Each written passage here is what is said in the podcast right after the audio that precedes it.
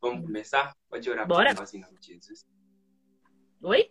Espera que eu falhou. Orar por nós. Amém, amém. Pai, eu quero te agradecer por esse momento precioso, te agradecer pelas conexões que é o Senhor quem faz, é o Senhor quem desenha. Deus, são conexões de fato que são presentes do céu. Quero te agradecer por esse momento e te agradecer porque, independente do tempo ou da temporada que estamos vivendo, o Senhor permanece de forma irretocável no controle de tudo. Deus, nada pode te abalar, nada muda quem você é, nada te tira do centro, nada te tira da paz, porque o Senhor é a paz que excede todo entendimento. Então, Deus, nessa noite nós só queremos te agradecer, te agradecer porque o Senhor é o maestro perfeito. O Senhor tem o controle de todas as coisas nas suas mãos e as nossas vidas estão nas suas mãos. Então, muito obrigado, muito obrigado por esse momento. Que a alegria do Senhor se renove sobre nós. Amém. Amém. Antes de começarmos, envie essa live para um amigo seu, para uma amiga sua. Tem o aviãozinho aí, só enviar. Em nome de Jesus, Uhum. você que está no YouTube, o link. Você que está no Spotify, teaser. Em nome de Jesus. Compartilha com todo mundo. E... Isso aí. Vamos, vamos- vamos começar pelo ponto de partida, que a gente está sempre começando a sua história de conversão. Como foi essa história de conversão da Carol Santos? Da Carol Santos. Conversando com a Carol Santos. Então, é, eu, eu meio que nasci num, num berço cristão, por assim dizer. É, a minha mãe, ela me usava como pretexto para levar meu pai para a igreja. Então, assim, minha mãe já tinha se convertido. Aí eu nasci, é, meu pai ainda não tinha se convertido, só tem que ela queria me levar para a igreja. E ela falava com meu pai que meu pai tinha que ir para ajudar a me carregar. Aí foi, eu, eu já cresci nesse contexto. É, meu pai deve ter aceitado Jesus ali, eu não tinha nenhum ano ainda. Então acabou que eu fui criada dentro do contexto evangélico. É, eu brinco que eu tive uma pequena passada pela igreja católica, coisa de dois domingos, mas não, não, não rendeu, não foi, não fluiu. E vim da Assembleia de Deus, da, da, da igreja pentecostal, passei por algumas igrejas pentecostais. É, sou filha de pastor. E, assim, eu acho que um verdadeiro encontro com Jesus mesmo, eu tive ali por volta dos meus 14 anos. Eu, eu gosto de falar que eu tive dois encontros com Jesus.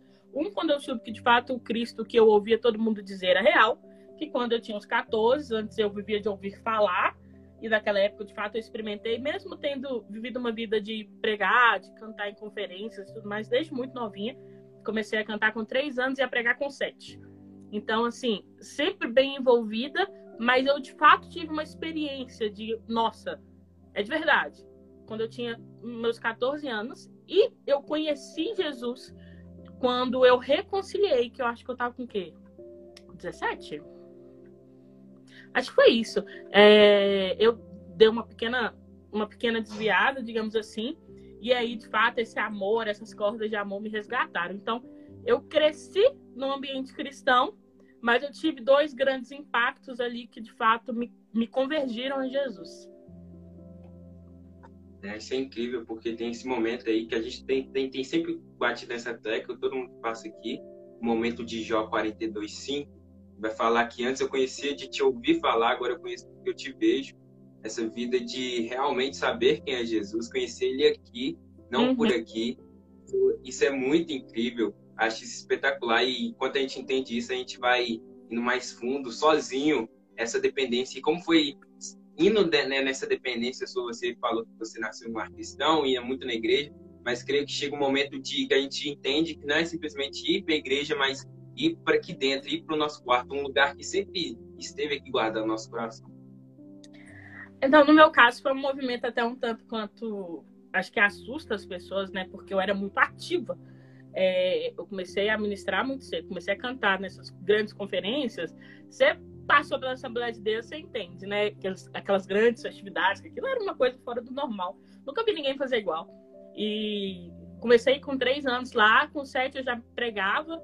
E então eu sabia muito bem reproduzir aquilo que eu julgava acreditar. Então, quando, no meu primeiro impacto, assim, com 14 anos, eu já era líder de louvor e já ministrava em algum, algumas ocasiões. E aí eu tive aquele impacto e isso já meio que confrontou minha fé. E aí eu acho que eu passei por aquilo que todo jovem ou adolescente vai passar em algum momento, que é, será que de fato eu realmente acredito nisso? Porque eu não sei se eu conheço. E aí teve esse meu primeiro impacto foi quando eu mergulhei de cabeça na teologia e fui querer saber que é isso que os pastores pregavam e foi um pouco mais além da leitura da palavra. E um pouco comecei a fazer orações mais ousadas, como até hoje eu fico falando com Deus, Deus, se o Senhor tivesse levado a sério as orações que eu fiz quando eu tinha 14 anos, eu tava lascada. Que é um tipo de oração que eu fazia assim, Deus, se eu estiver vivendo uma vida que não glorifique seu nome, me mata agora. Já era pra eu estar tá morta. Assim, ó, ah, não tinha passado dos 15. Então eu fiquei muito ousada e muito curiosa.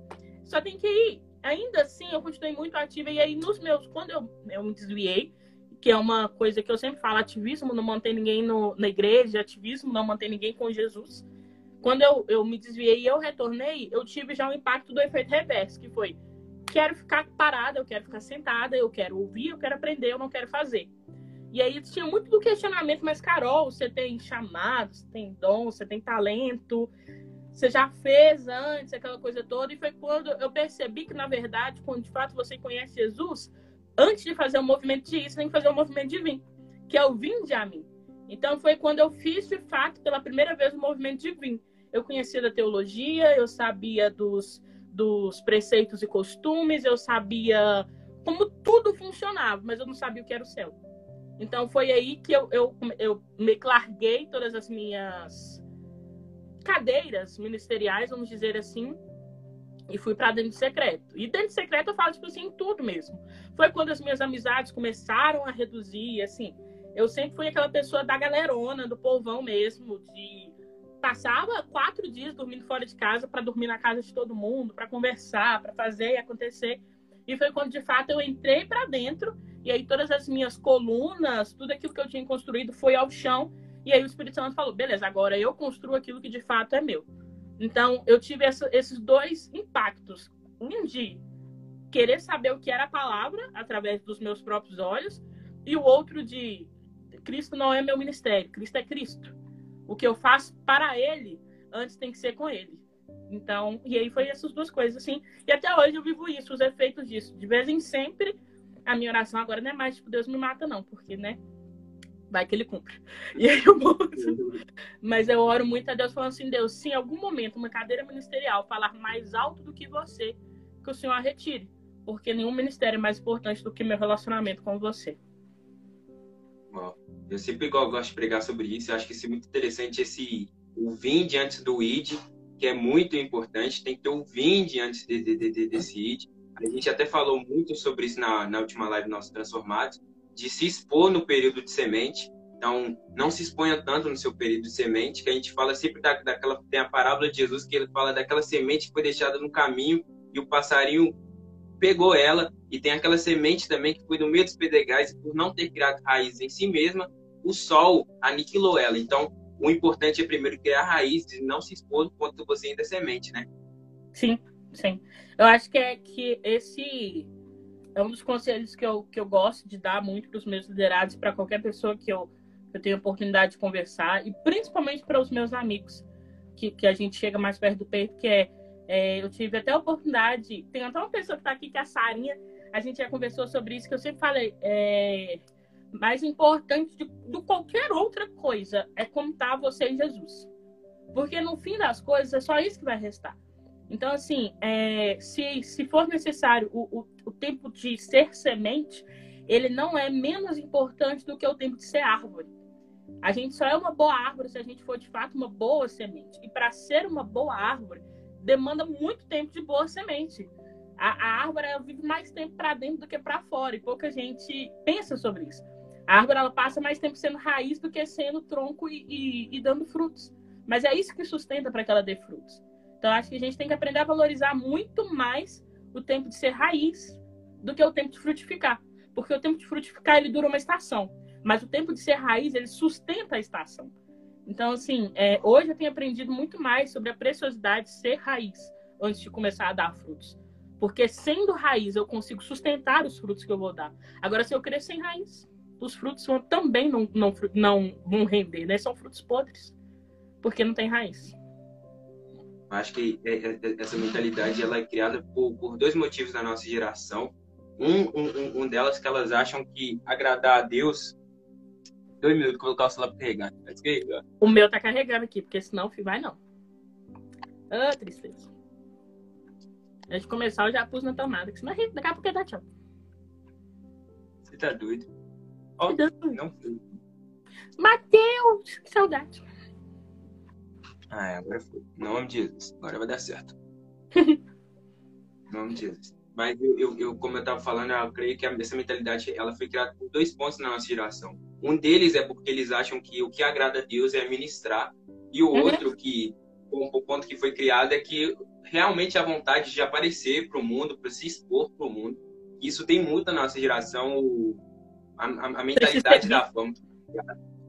É, precisa ser visto para ser gerado um, um auto-reconhecimento aqui dentro, dentro, dentro, da pessoa.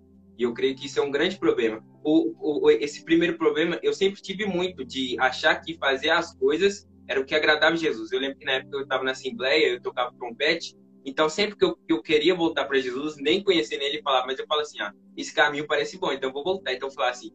Aí eu saía da banda no tempo que eu não queria, e quando eu queria falar, não, então eu tenho que ir para a banda para agradar Jesus. Então, acho que essa mentalidade, ela, ela foi me quebrando. Né? Agradar se eu fizer. Um interesse de Deus, a gente trata Deus como interesseiro, e isso é muito errado, porque se você vai ver, eu lembro que eu falei isso até na, na vigília da, da Aliança Eterna, que se você vai ver Jesus ali quando ele vai ser batizado, Deus fala: Você é meu filho amado que eu tenho prazer. Ali, quando Deus fala, o máximo que Jesus tinha feito era pregar no tempo quando ele era uma criança, ensinar simplesmente no tempo. Ele não tinha começado seu ministério. O que agradava a Deus era que Jesus era no secreto. Então, acho que é essa noção que falta para algumas pessoas ainda. Não, é, se a gente parar para. Eu gosto muito de. Eu, eu, meu plano de leitura bíblica ele é meio estranho. Eu leio a Bíblia de trás para frente. Já tentei de outros jeitos, mas eu sempre, eu sempre consigo terminar se eu ler de trás para frente. Eu gosto muito de ler, porque se a gente olhar para o, as últimas falas dos apóstolos, se a gente pegar a partir de Atos, a gente tem uma visão X. Se a gente pega dos últimos dias dele, a gente tem uma visão Y.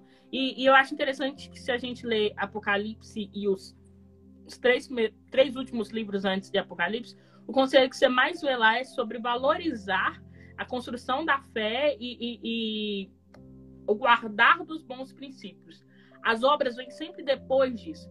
Porque obra não é garantia de nada. A gente vai ver no livro de Apocalipse que muita gente vai chegar e vai falar: Senhor, Senhor, Senhor, eu fiz, eu fiz, eu fiz, eu fiz. Mas isso não garante nada. Porque nunca foi sobre o fazer. O fazer ele vai, vai ser consequência unicamente daquilo que eu já sou. E é por isso que eu vou fazer. Só tem que, se eu não sou ainda, eu não tenho que preocupar em fazer para tentar ser. Porque não é esse o caminho. Quando eu já for, de fato a minha estrutura, a minha identidade é formada em Deus, que eu souber quem Deus me chamou para ser, mas mais do que isso, eu souber quem Deus é, aí sim eu começo a fazer. Porque o fazer vai ser natural, ele vai ser fruto daquilo que já está cultivado, daquilo que já está enraizado. E eu acho que isso é. A gente lê, por exemplo, o livro de Atos, a nossa geração lê muito, né? Nossa geração é a geração do Atos 29. É, Atos 28, 29, né? Que eles, é, vai continuar a caminhada dos apóstolos e a, a, todo mundo usa a blusa lá, né? Eu sou Atos 28, aquela coisa toda. E mas tá, o que vem antes, o que vem antes disso, sabe? O que vem antes do fazer, do explodir pelo mundo, é sentar e ouvir o que Jesus está falando. Sabe, Jesus só foi fazer o ir, de fato, ir, fazer discípulos, pregando e batizando em nome do Pai e do Filho, no último versículo. Antes disso, ele sentou e ensinou. E eu acho que a gente tem que valorizar mais o tempo de ensino, o tempo de sentar. Gente, o tempo de sentar e aprender é tão precioso. Nossa, quando eu tenho a oportunidade de só sentar e não ser ninguém, sabe? Quando você só senta e, cara, eu vim para ouvir, ninguém sabe meu nome, ninguém sabe quem eu sou, e eu vou aprender e eu posso simplesmente aprender. É tão bom. Porque uma vez que você está na postura de ensinar, você não pode mais voltar lá. Lógico você sempre pode aprender. Mas a Bíblia fala que se você vai influenciar de alguma forma negativa o neófito na fé, seja você um anátema. Então, assim, se você agora está numa posição de influência e você vai influenciar a pessoa contra aquilo que a Bíblia diz, você está completamente condenado à luz da palavra. Então, lugar de aprendizado é um lugar que Deus também te guarda, Deus te protege. E ainda assim, a nossa geração quer estar no lugar do, no lugar do holofote. Somos colocados o tempo todo contra aquilo que nós falamos e ministramos. Eu não sei se caiu, não sei se está me ouvindo. Porque travou aqui pra mim. Tá ok? Uma pequena travadinha. Aqui pra mim. É, porque pra mim aqui travou, gelou assim. Mas é isso, sobre isso, sabe? Eu acho que é sobre a gente aprender a valorizar o lugar de aprendizado. Ele é muito. Ele é uma preciosidade. Se a gente soubesse disso, ou se isso fosse falado mais vezes, a gente ficaria nele mais tempo, se resguardasse tempo. O lugar de aprendizado é, onde, é o lugar onde Deus nos guarda. Agora vai. A gente estava falando dessa importância né, do, do Vinde é, antes do ID. O Vinde, o Vinde em si é muito importante antes do ID. Eu sempre gosto de, de, de dar aquele exemplo você já viu o filme, o filme Crônicas de Nárnia? É um filme Ai, incrível. Amo. Todo mundo acho que já viu. Mas eu, eu, eu, eu tava prestando atenção no ponto. Oi? Se não viu, assista. Tá perdendo. Filmaço. É. Filmaço. E ainda tem uma mensagem incrível no filme. Eu, no, no filme todo, todo, todos os detalhes do filme, C.S. Lewis era um cara incrível. Mas é. eu, um detalhe que eu estava prestando atenção no filme, é muito interessante que primeiro Aslan, quando ele tem uma cena do filme que Aslan ele chega no seu acampamento, né, que, que, que só, só tinha os guerreiros de Narnia, os guerreiros os do bem do filme, né, ele ele ruge primeiro lá e todo mundo se prostra perante Aslan. Aí depois que eles estão na guerra, Aslan chega, ele, ele ruge e todos reconhecem que devem atacar depois que Aslan volta em vida, né? Então, Aslan primeiro rugiu para os seus, para depois rugir para os seus irem. Então, essa é a importância de ouvir primeiro o rugido do leão em secreto, para depois ouvir o rugido do leão para ir. Acho que tem isso aí, tem esse processo que a gente precisa entender, porque é muito importante para a gente ter uma coisa que é extremamente importante: autoridade no, no que falarmos, no, no, que pregarmos, no que cantarmos até. Porque o, o, que mais impressionava as pessoas em Jesus você vai ver ali depois do Sermão do Monte, em Mateus 7, 28 29, todo mundo vai falar, uau, quem é esse cara que prega com tanta autoridade? Porque tudo que Jesus falou ali, ele vivia. Então, essa importância da autoridade. Consistência também, né? É, o tempo de, do vinde, o tempo de aprendizado, o tempo de estar sentado, ele te dá consistência para permanecer uma vez que você se levanta. Estava até pensando hoje, durante o dia, e, e na hora que eu estava orando, é, eu tive um, uma, uma, uma, um confronto barra encontro com Deus é, num, num evento, né? Uma forma de Deus marcar no ano passado. E eu lembro. Ano passado não, né? 2019. E eu lembro que, conversando um tempo depois que aquilo aconteceu. Mas. É... Mas, gente, se se travar, não desistam. Fiquem aí, ok? É isso. Fica, cada, cada vez que travar, você tira um minutinho de oração por nossas vidas. Mas o que eu estava dizendo, eu nem lembro o que, que eu estava dizendo. Sobre consistência. Que, que uma vez que você, que você se você se senta para aprender, é, isso gera maturidade, gera autoridade, mas gera consistência também. Eu estava falando sobre essa minha amiga e depois ela conversando comigo, ela falou: Nossa, Carol, eu estou muito feliz porque você permaneceu, porque o meu medo é que durasse durante um tempo ali depois de que Deus fez o que Deus fez e depois passasse. Mas que de, mas hoje o que eu vejo é que de fato o que Deus ativou permaneceu ativado. E, e é isso, sabe? O tempo de aprendizado é importante para que uma vez que a gente se levanta, a gente consiga permanecer de pé. É Deus que nos sustenta de pé. E é Deus e Deus ele faz esse sustento através daquilo que a gente vive e aprende quando está guardado, quando está dentro do secreto para que a gente não se levante e sirva de escândalo, muitas vezes não consiga permanecer, sabe? A gente mesmo se frustre nas nossas expectativas por elas estarem nos, nos lugares errados e fundamentadas nas coisas erradas. Sim. Tem, tem, tem, um, tem um provérbio que fala, acho que, que Provérbios 26, 7, vai falar assim que como um, um, a, a, perna de um coxo é assim um provérbio na boca de um tolo. Acho que essa importância dessa autoridade, sabe? Então, como, como, como Salomão falou, é uma perna de um aleijado, é um, algo que não anda, é algo que não vai para frente. Então, sem o, o, o, o VIND, o ID não anda também, o ID não funciona. O ID não, não, não se encaixa, porque eu, eu entendo o ID no secreto, né? E isso é algo incrível. O que faz é o que vai fazer permanecer até o final, né? A Bíblia fala que no final apenas três coisas permanecerão: fé, esperança e amor. A única forma de você cultivar essas três coisas é no secreto. Você não cultiva fé, esperança e amor no público. Fé é dom de Deus, amor é quem Deus é, esperança é o que ele fez na cruz.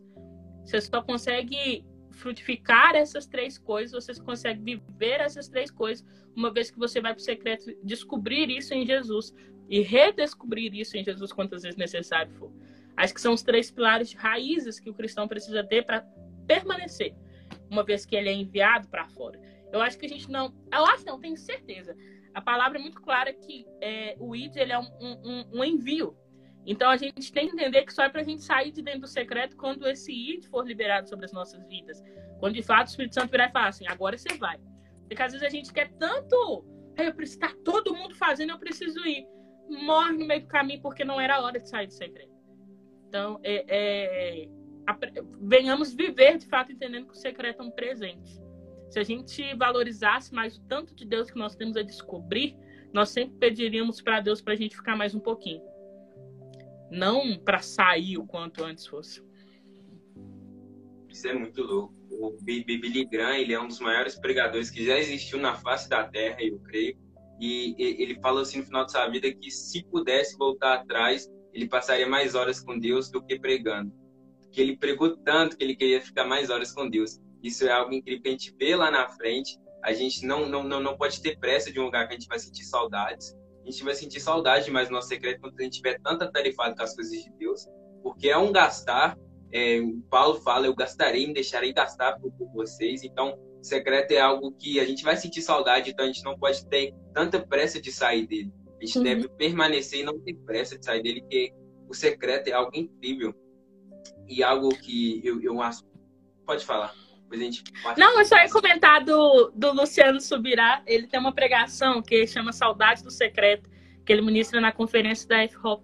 Recomendo todo mundo que tire um tempo, mas de fato, tira um tempo para assistir. Senta no seu quarto e assista essa ministração. Se deixe ser ministrado por essa palavra.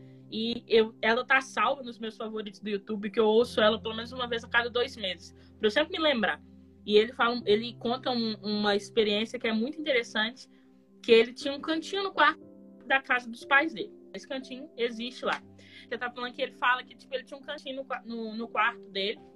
E beleza, e muitos anos depois, ele, ele volta para casa e no movimento que ele faz para abrir a porta do quarto dele, ele coloca os olhos justamente naquele cantinho o Espírito Santo começa a falar com ele, que aí ele se lembra, e ele já sendo pregador itinerante, pai, esposo, pastor, é, do tempo que ele passava ajoelhado naquele cantinho, que era um tapete que a mãe dele tinha feito, ele se ajoelhava, ele passava todos os dias seis horas por dia, no mínimo, orando ali.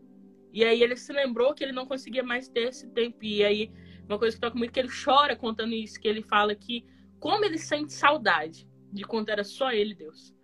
Não que a gente não, não que ele não valoriza ou que o Graham não valorizava o que eles viveram com Cristo, mas eles entenderam que mais importante do que o fazer para ele é o viver com ele. E o viver com ele é só dentro do secreto. Qual você que é a importância do, de, desses livros, além da Bíblia, né? Para nós cristãos, porque o livro foi um, uma cultura tirada do nosso meio pelos vídeos, pelos filmes que foram introduzidos, que é algo mais fácil, mais acessível também. Mas eu creio que o livro tem uma importância gigantesca na mente, não, não só do cristão, na mente humana. O livro, ele abre sua mente de uma forma incrível. O, o filme é bom, os vídeos são bons, mas nada é como um livro abre sua mente. Então, fala um pouquinho de, dessa experiência Sim. de alguém que lê, da importância de ler. É, é, é uma coisa assim. Eu tô até. Tava com um livro que eu não sei onde que ele tá. Eu tô olhando assim porque eu não vou virar, porque eu, eu mostrei, revirei meu quarto pra arrumar o cantinho aqui pra assistir, pra fazer a live, fingir que, fingir que eu tô toda planejada, ela. Mas eu tenho estante aqui cheio de livro. Aqui tem livro em cima da minha cabeça e na minha frente tem gaveta com livro. A gente tava falando de livros, é. Então, se uma passada rápida, não sei se todo mundo viu, eu mostrei esse aqui, O Deus Esquecido, do Francis Chan, que fala sobre o Espírito Santo. Precisa ser lido, tem que ser lido. Fala muito sobre a vivência com o Espírito Santo no secreto também, é importante. E esse aqui da Zoe Lily, que é a Casa da Porta Vermelha. Boa, Belly! clássico, clássico. Esse aqui é o, a Casa da Porta Vermelha, da Zoe, que fala sobre aquilo que a gente pode ver com Deus no secreto, aquilo que não é visto que não é vivido nos altares, mas que é vivido só no, no lugar de oração, que é incrível, incrível, incrível. Assim, me deixou muito mais, muito mais sede. Tipo, Deus, e aí, onde o, senhor, o que, que o senhor vai fazer comigo hoje aqui no secreto? Então, assim, liga. Gente, ler é importante, tá? Demais. Conheço uma galera. Esse aqui é muito bom, já leu? Ai, pera, chega mais perto. É clássico. Não, não, não. Peregrino. Você Eu não li. Eu vi o primeiro filme, que é ele dura quatro horas, que é de fato o livro. E eu acho que nem tem. Ele nem. Tipo, sumiram com ele aqui em casa tinha um DVD, porque ele era muito grande. Então, mas eu tenho vontade. Eu já cheguei para eu já cheguei perto de comprar esse livro várias vezes. Acabou que outros entraram na frente. Mas costuma que sempre é o C.S. Lewis. Mas eu tenho muita vontade de ler ele. É muito bom, muito bom. Tem um, um, um que a gente até viu, não sei se está uma vez, é Torturados por Amor a Cristo, você já leu? Eu, eu não li ele, é porque eu faço parte da Missão Mais, eu sou mobilizadora. E aí ele é um, um dos meios de arrecadação de fundos. Aí a gente estava. Eu, eu conheço assim a história dele por alto, mas eu não cheguei a ler ele ainda não. Tenho muita vontade. É que se eu te mostrar a minha Sim. fila de livros, Felipe. não tem esse ano. Não vai. Esse livro é muito bom, gente. Pô, é incrível, leiam em nome de Jesus. É conhecer agora, e prosseguir. Carol, Sim, sim, sim. E livro ajuda demais, porque tem coisas que a gente não consegue interpretar e o livro já tá ali, ó, espetacular. Tipo assim, tá mastigado, mas ler tem um custo, né? Ainda mais pra gente que não tá acostum- uma geração que não tá acostumada. Então, mas é muito incrível porque o que esses caras tinham de revelação é extraordinário, o que, o, o que esses caras viveram é extraordinário. E, e a, a gente, em nome de Jesus, se Deus quiser, a gente vai viver um avivamento ainda maior. Mas os caras viveram um avivamento que a gente ainda não, que eu creio que a gente ainda não experimentou o avivamento que eles viveram. John Wesley, é da Lily Moody. Da Lily Moody conquistou 500 mil almas para Cristo. Você vê um, um, ele na época não, não tinha redes sociais para fazer isso. Ele, ele não, não tinha meios de divulgação. Mas no final de sua vida ele conquistou 500 mil almas para Cristo. Eu creio que ainda a nossa geração não chegou nesse patamar. Mas eu creio que em nome de Jesus a glória dessa casa vai ser maior, se Deus permitir. Então, mas é bom a- a- a- aprender com a geração passada, é incrível a leitura. Então, Sim. leio em nome de Jesus. Em nome de Jesus. In Jesus' name. Read. Diz assim, Carol, Mas você falou que você ia fazer uma pergunta, faça. Sim, é, eu, eu vi que você gosta muito de Apocalipse, né? Você falou que gosta de ler a Bíblia ao contrário. Então, eu, eu, eu queria que você falasse um pouquinho para nós é, a importância da escatologia na vida do- de um cristão. Nossa! Ai, Felipe! Você não falou que se eu soubesse, eu tinha feito toda a ação teológica pra live. Eu fico despreparada. Mas, olha. Você, você sabe. é, Eu falo que. Eu tenho costume de falar que a gente já sabe o final da história. Mas você só sabe o final da história se você conhece. Se você estuda escatologia. Uhum. Conhecimento é, é- Vou falar uma frase que é um tanto quanto de clichê. Ela não é bíblica, mas ela faz todo sentido pra, sobre o estudo da, da escatologia. Conhecimento é poder. Se você quer de fato saber o que nós vamos viver como igreja, estar preparado para os tempos que virão e ainda assim viver tudo isso debaixo da paz que excede todo entendimento, só tem um caminho: conhecendo o que a palavra diz. E para entender o que a palavra diz sobre tudo isso, é essa palavrinha linda, estranha, que assusta um monte de gente, mas que é super de boa, chamada escatologia. De boazinha, né? Pra entender aquele... Tentando, tentando explicar de forma fácil aqui. pouquinho pouquinho vai. Mas eu, eu creio que. o, estudo da escatologia é complicado. Muito complicado. Ele é complexo. Por exemplo, não, não comece por, por, por Apocalipse. Lê Daniel, depois lê Mateus. Depois você chega lá em Apoca- dá uma passada em Isaías também, depois você vai lá em Apocalipse. Depois, Sim. mais pra frente. Porque senão você surta.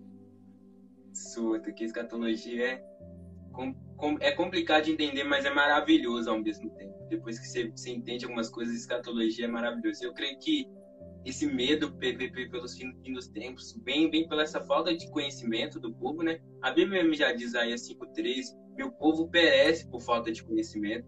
Essa falta de conhecimento causa esse medo, mas se a gente lesse de verdade, entendesse escatologia, a gente ia ter esperança.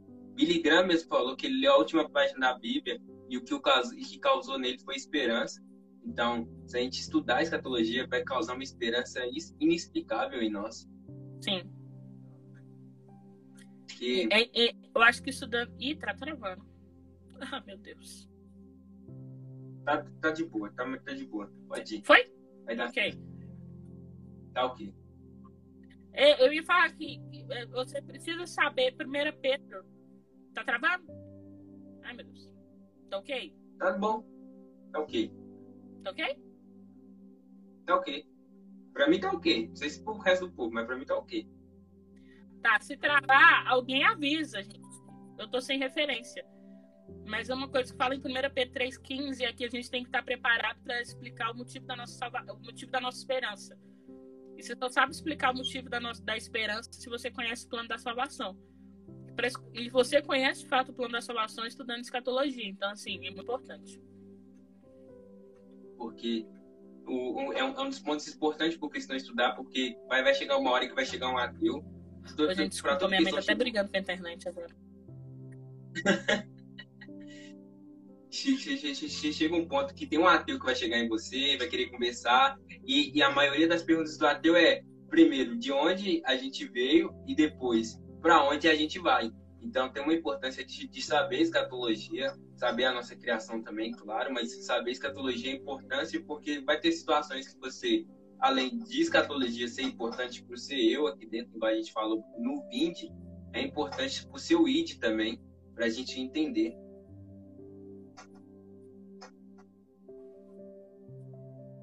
Olha, travou metade aqui. Então, se você puder responder, fazer a pergunta de novo. Vou fazer um comentário de novo, porque o finalzinho eu não peguei. Eu estava falando que a importância do, da, da escatologia pro, primeiro para o 20, né, para dentro de nós, para dar esperança, paz, e depois para o IT também, porque se eu, se, se, se eu não estudar escatologia, eu não faço o IT direito. Porque para o ID é necessário uma escatologia, porque em, em, em Mateus 24, 14 vai falar que todas as nações ouvirem sobre Jesus, aí virá o fim. Então, é importante a escatologia até para o ID também, tanto, tanto para o 20. Não, sim, sim. É... A escatologia é importante para o 20, para você conhecer o plano pelo qual você foi salvo. E para o ID, para você saber o porquê você está indo. Então, assim, é... pode até parecer uma resposta tanto quanto simplória, mas é o que de fato é. O plano da salvação está explicado ali, o plano do, da, a missiologia mundial também está explicado ali. Então, assim, você quer saber o porquê de vir, você quer saber o porquê de ir, você vai ter que estudar a palavra. Sim. E uma op opinião sua sobre um, uma igreja que. Uma expressão. Qual, qual, qual para você é a maior expressão de maranata de uma igreja? Ah, vou responder de uma forma básica, é de prática. O maior barulho de maranata de uma igreja é uma igreja que corre por secreto e o secreto testemunha quem ela é.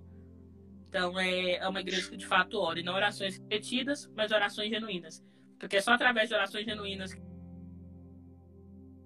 a gente vê surdo ouvir e a gente vê o maior testemunho, que é o cumprimento da palavra. É isso. Ah, que pena, gente, que travou tanto. Que pena.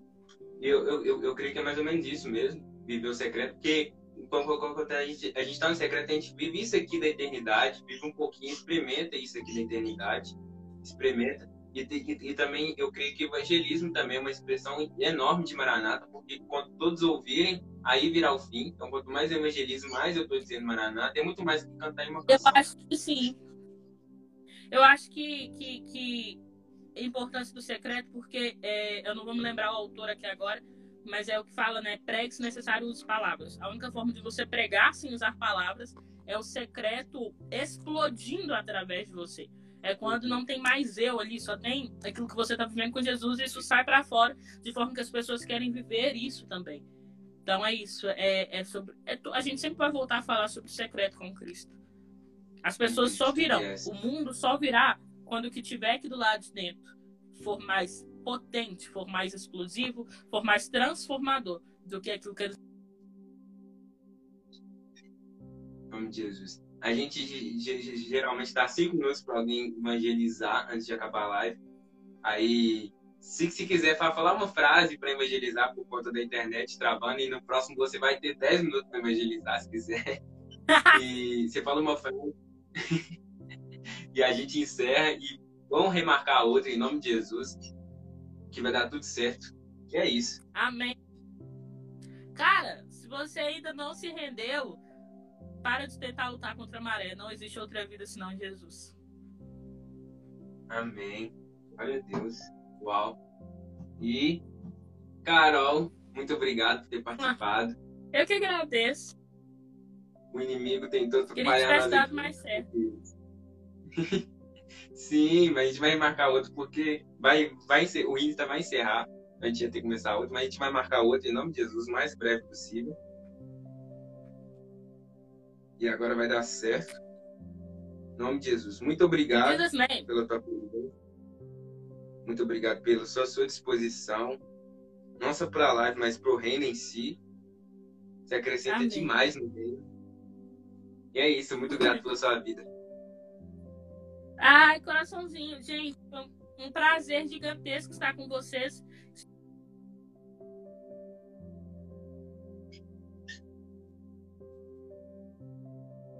Abençoe vocês, uma noite incrível para vocês. E é isso, se joguem em Jesus e se joguem sem paraquedas.